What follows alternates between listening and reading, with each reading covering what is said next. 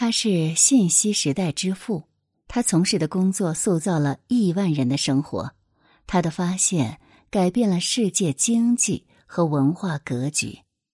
这里是宁小宁读历史，我是主播宁小宁。今天我们来了解一位被信息时代遗忘的隐秘天才，一个为人类而战的传奇故事。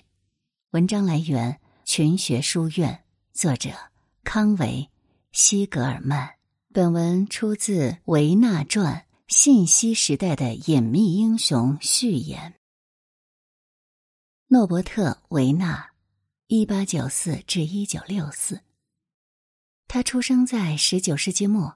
他的祖辈中有东欧的犹太教拉比学者，据说还包括中世纪犹太哲学家摩西·麦蒙尼德（一一三五至一二零四）。维纳三岁就会写字，七岁就可以阅读但丁和达尔文的著作，十一岁上大学，十五岁毕业于塔夫茨大学，十九岁获得哈佛大学的哲学博士学位。就读博士期间，维纳还曾获得奖学金，前往英国剑桥和德国哥廷根大学游学，向罗素、哈代、希尔伯特等顶级数学家学习。一九一九年，二十五岁的维纳受聘在麻省理工学院任教，他一直在这里服务，直到退休。一九三三年，维纳成为美国国家科学院院士，那时的他还不到四十岁。他早期从事的数学研究，解决了困扰工程师数十年的电子学理论上的实际问题。二十世纪二十年代。他致力于第一代现代计算机的设计工作。第二次世界大战期间，他参与了首批智能自动化机器的研制工作。维纳在战争期间所形成的构想，逐渐成为一个涉及通信、计算和自动化控制的全新跨学科科学，跨越了工程学、生物学与社会科学的前沿领域。他的思想。吸引了一群兼容并蓄的科学家和学者，包括数字计算机之父约翰·冯·诺依曼（一九零三至一九五七）、信息科学理论创始人克劳德·香农（一九一六至二零零一）、美国人类学之母玛格丽特·米德（一九零一至一九七八）和她的丈夫。人类学家格雷戈里·贝特森（一九零四至一九八零）等，维纳将这门新科学命名为控制论，来自希腊文“舵手”一词。维纳于一九四八年出版的著作《控制论》引发了一场科学和技术的革命。不到十年，控制论改变了每一个产业工人的日常劳作方式。向战后社会潮水般投放了令人眼花缭乱的新设备。维纳赋予了 “feedback” 反馈这个词现代意义，使它成为一个流行语。他是第一个理解信息这种新鲜事物本质的人。他和著名的生物学家和神经生理学家一起破解了人类神经系统的通信密码。然后又和工程师合作，将这些通信密码整合到第一台由程序控制的电子大脑的电路中。他领导了一个医疗小组，成功的制造出第一个通过使用者自己的意念控制的仿生手臂。在想象中，他能预见正在显露的新世界带来的技术前景和现代奇迹，而当时很少有人能想象到这些。但是维纳也看到新的控制论时代灰暗的一面，这在他同时代的人当中也是绝无仅有的。他预测，随着计算机和自动化技术的大规模应用，世界性的社会、政治和经济动乱将会出现。他预测，一种无情的动能会诱使人类追求智能机器带来的速度和效率，从而伤害人类自身。他担忧省时省力的新技术会促使人类屈从于机器，从而放弃自身的目的性、思考能力和最为宝贵的选择能力。他担忧人类的未来。维纳晚年孜孜不倦地向政府首脑、企业和工会领导以及广大民众发出警告，让他们当心正发生在日常工作和生活中的这些影响深远的变革。他是第一个对智能机器发出警告的人，因为他们可能会从经验中学习无限制的自我复制，并且具有其人类制造者无法预测的行为方式。他呼吁科学家和技术人员承担起更大的道德和社会责任，以迎接这个正在蓬勃兴起、建设性和破坏性能量并存的时代。在他的文章和讲话中，维纳饱含深情的谈到人类价值观、自由和精神所面临的种种威胁。尽管这些威胁在几十年后才开始显现，因为所做的巨大努力，他获得了美国国家图书奖和国家科学奖，而国家科学奖是美国科学界的最高奖项。然而，尽管他的新思想，开始被美国和世界其他地方接受，维纳开创的具有远见卓识的科学领域却日渐式微。到二十世纪五十年代末，控制论开始被他派生出的专业化技术领域和分学科替代。维纳本人沦落为自己所引领的革命潮流的局外人，他的道德立场被同事及喜爱新奇电子产品的消费者抛弃了。很多人对他做的严峻预测嗤之以鼻，他们认为那只不过是一位古怪老学究的世界末日式的预言。一九六四年，他在欧洲旅行时溘然长逝，时年六十九岁。那时，他所做的很多预言开始变为现实。维纳做出的革命性贡献，很大程度上被人们遗忘。背后的原因到现在还不甚清楚。《维纳传：信息时代的隐秘英雄》这本书追溯到信息时代被人遗忘的一段历史，尽管它年代久远，但是和那些影响二十一世纪人们生活的技术和社会现实有密切的关系。这本书按照时间顺序记录了维纳的生活和工作。从他早熟的童年到揭开控制论革命的序幕，再到随后的信息时代第一次信息爆炸浪潮。然而，维纳的遗产不仅仅是技术性的，正如他在著作中明确表明的那样，控制论不仅是范围窄小的工程类学科，也是一种新的关于世界、关于技术也关于生活的思维方式，完全不同于之前的。任何事物，维纳的科学发现提供了一种强有力的工具，帮助人们理解现代社会所有形式的错综复杂的关系，从人类基因组的运行方式到人类交流的流动，当今全球经济动态，再到互联网拥挤的网络系统。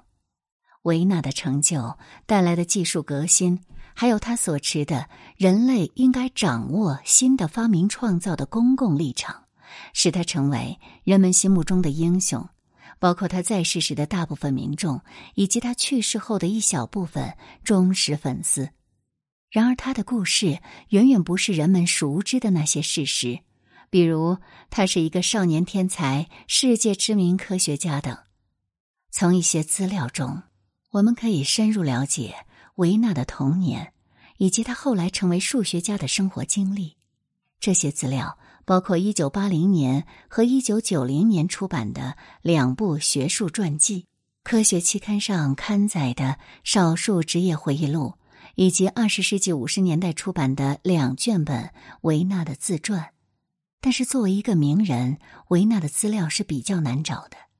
他在麻省理工学院独领风骚四十五年，麻省理工学院提供的官方信息包含对他恰当的褒奖。但是他的档案中存在很大的空白，并存在一些令人不安的潜台词。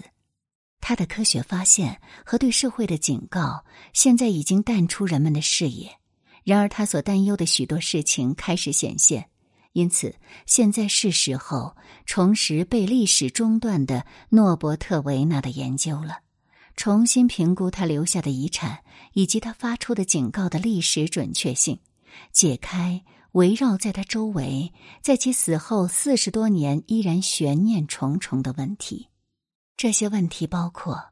维纳童年时承受的高度压力对他的成年生活产生了什么影响？维纳和同事之间混乱的关系给早期控制论革命蒙上阴影的谣言。维纳从事的为劳工辩护、抵抗社会掌权的人的活动涉及的政治问题，还有一些深层次的哲学问题，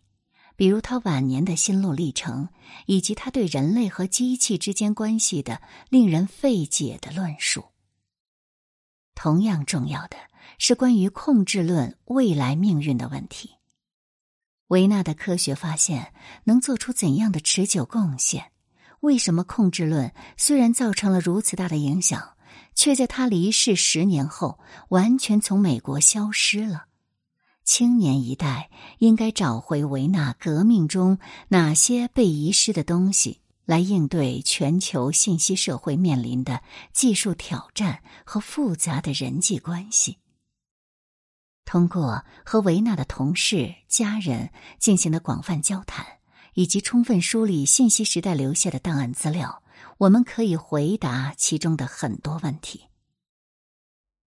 维纳生平的故事包含了天才的事迹和一些杜撰的古怪行为，有很多故事讲述他如何喜爱社交、求知若渴、充满好奇心。这种好奇心直接成就了他的维纳行走。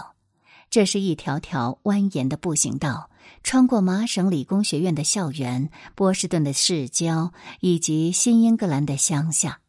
维纳行走在这些小道上，寻找灵感和顿悟，也寻找愿意倾听他的新思想的听众。也有很多滑稽可笑的故事，比如他在听同事的讲座时鼾声如雷，通常此时他的嘴里还叼着一支点燃的、摇摇欲坠的雪茄。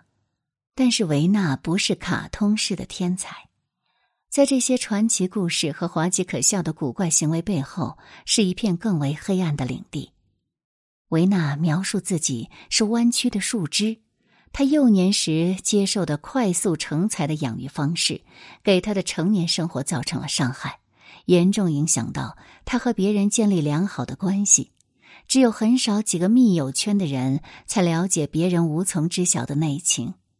一方面，维纳聪慧过人，为自己协助创造的具有魔鬼力量的新技术感到担忧；另一方面，他一生都在和自己内心的魔鬼做斗争。他的愤怒源于青年时期受到的严重心理创伤，以及随后患上的令人发狂的躁郁症。情绪高涨时，维纳神采飞扬、冲动鲁莽，也常常焦躁任性。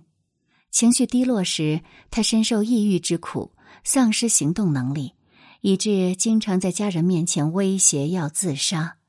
有时对麻省理工学院的同事也是如此。但是在很多方面，维纳表现的极端性和他妻子表现的类似的极端性是非常相配的。这位教授夫人非常挑剔，具有典型的欧洲价值观。玛格丽特·维纳是个尽职尽责的妻子，竭力保护高度神经质的丈夫。她采取一切措施摆平维纳的同事，还有亲近她的女人，以及任何她认为会威胁到丈夫重要地位的人。她采取的一种计谋，甚至给维纳本人和他的事业带来了事与愿违的灾难性后果。十多年来。维纳和先驱神经科学家沃伦·麦卡洛克、沃尔特·皮茨展开了富有成效的合作。这两位都是暗中研究控制论的新一代天才青年。但是，维纳突然终止了和麦卡洛克、皮茨以及慕名前来麻省理工学院研究控制论的其他有才华的年轻科学家的合作。这对维纳以及所有参与的人来说都是一次危机。这次分手给处于关键时期的控制论革命造成了极其严重的打压，从而改变了新技术时代的发展与走向。它的不利影响一直持续到现在。在政治风险大的年代，维纳从事的社会活动使他成为被关注的对象。最近公布的政府文件显示，冷战早期他直言不讳的反对军事研究，致使联邦调查局着手调查他是否在进行颠覆活动，是否同情共产党。冷战的狂热也对维纳的研究工作造成了打击。二十世纪五十年代中期，苏联的科学家和政府官员积极支持控制论的研究。而中央情报局则采取措施评估控制论的威胁，并想反制它。但是数年的秘密调查并没有让美国情报部门认识到控制论的能量。一些政府官员开始公开对其表示反对。在冷战的鼎盛时期，美国终止了研究控制论的经费，控制论理论和应用研究进展缓慢，再也没有恢复到以前的水平。政府的阻挠只不过是维纳沦落到默默无闻地步的诸多原因之一，但这可能是导致美国控制论研究衰落并明显缺席二十一世纪知识库的主要因素。时间已经证实，维纳的研究工作在科学界具有革命性的意义。他确定了构成宇宙的一系列新的基础实体：消息、信息。基础通信、控制过程，这些在生活的各个领域都能观察到。他将思维现象和物质现象纳入控制论的理解范围，而这两种现象是几个世纪以来哲学家和科学家刻意回避的对象。他所引领的是一个跨学科的科学革命，它不仅根植于无生命的自然世界，也根植于有生命的世界和人类日常行为中。这也是第一个美国的科学革命，第一个主要起源于美国、完成于美国的科学革命。有数十个新的技术和科学领域，要么直接来源于控制论，要么得益于控制论的灵感或贡献，比如人工智能、认知科学、环境科学和现代经济学理论。然而，维纳的很多贡献被否定或归功于其他人，他的研究工作中最深邃的领域几乎无人探究。和大多数科学革命先驱不同，维纳不辞辛苦的明确告诉我们，他为什么担忧他的科学发现的命运，甚至留下一些基本的指导意见，帮助我们自我拯救。他认为，我们面临的最伟大的任务是确定。人类应该拥有的目标和价值观，以及如何与人类根据自己的形象创造的机器共存。维纳所做的最为严峻的预言还未成为现实，但是他的遗产正在二十一世纪的全球化社会中慢慢显露出来。我们可以在扰乱新技术市场的脆弱泡沫中看到它。几十年来。维纳观察着这些泡沫的形成和破灭，他警告急切的投资者要看管好自己的帽子和外套。当然，我们也可以在制造业全球化离岸外包的大趋势和新技术产业中看到它。维纳遗产的另一个重要方面也已显露，他从事的工作为数字革命铺平了道路，但他的热情主要在于模拟。激发他灵感的不是一串串零和一组成的数字，而是可以模拟人类肌肉和四肢运动的自动化机械，是模拟人脑创造奇迹的智能设备。数字技术的进步让很多模拟过程的研究被迫中断，然而今天他们东山再起，成为二十一世纪的科学黑马。在生物技术、基因工程、机器人技术和传感技术，以及诱人的原子级纳米技术等方面取得的最新突破，有望改变人们的日常生活。它们产生的影响比当今所有的数字技术要深远得多。它们正在释放出巨大的新能量，造福人类，亦或毁灭人类。新模拟世界的出现，使人们开始正面审视维纳的科学发现和他对社会的担忧，评估他早期警告的分量。控制论是一把双刃剑，它迟早会给你造成深深的伤害。维纳生前以及死后很长一段时间一直是个谜，即使对与他最亲近的人而言也是如此。人们对他的精神世界知之甚少，有些报道听起来不可信，说维纳晚年每周都私下和一个印度哲人见面，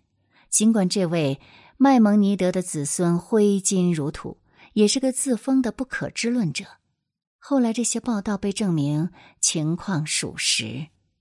维纳终生对东方文化抱有兴趣，这促成他于二十世纪五十年代访问印度。在印度政府的请求下，他为印度制定了长期的技术发展计划，从而奠定了印度技术强国的基础，使印度科学家和技术人员在当今全球信息经济环境中处于领先地位。维纳是新技术时代的巨人，喜欢引用古老文化里的黑色预言，表达对现代世界的警告。他也是新的充满智慧的预言派的代表人物，就像英国作家吉普林的《原来如此的故事》当中大象的孩子一样，维纳充满了永不知足的好奇心。维纳本身非常喜爱这个人物。与其在外形上也有几分相似，这驱使他做出伟大的发现。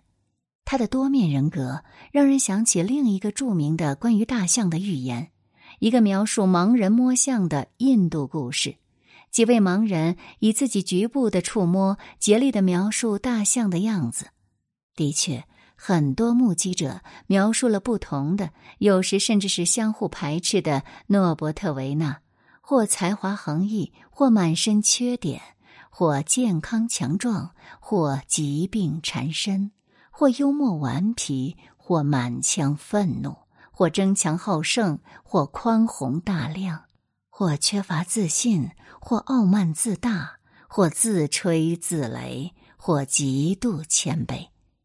像许多历史人物一样，维纳是个充满矛盾的人。然而，即使在著名的天才人物中，他的例子也是很极端的，